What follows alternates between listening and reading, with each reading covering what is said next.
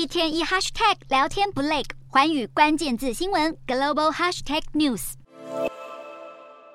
南韩连日大雨成灾，洪水夺走超过四十人性命，其中有至少十四人被困在青州市的武松地下道，不幸罹难。但最近却有消息指出，这件武松惨事其实本该可以降低伤亡，却因官僚人祸，最终死伤惨重。没想到武松地下道所属的新德区厅接到美湖州的溃堤预警后，却因管辖权问题，并未及时反应。当新德区厅窗口致电青州市政府国家河川组询问如何应对时，却收到这样的回复。距离事发时间上午八点四十分，本该有数小时的宝贵救命时间，却在官员互踢皮球之间流逝。除了政府的权责归属，对于洪水灾难的预防，也有专家指出，地下道内部的排水帮浦设施并没有正常启动。现在，南韩政府已展开大规模搜救与重建行动。刚结束海外访问行程的总统尹锡悦也前往灾区勘察，并召开救灾相关会议，坦言脆弱地区管理不善，导致灾情扩大。虽说尹锡悦强调会积极应对极端气候灾害，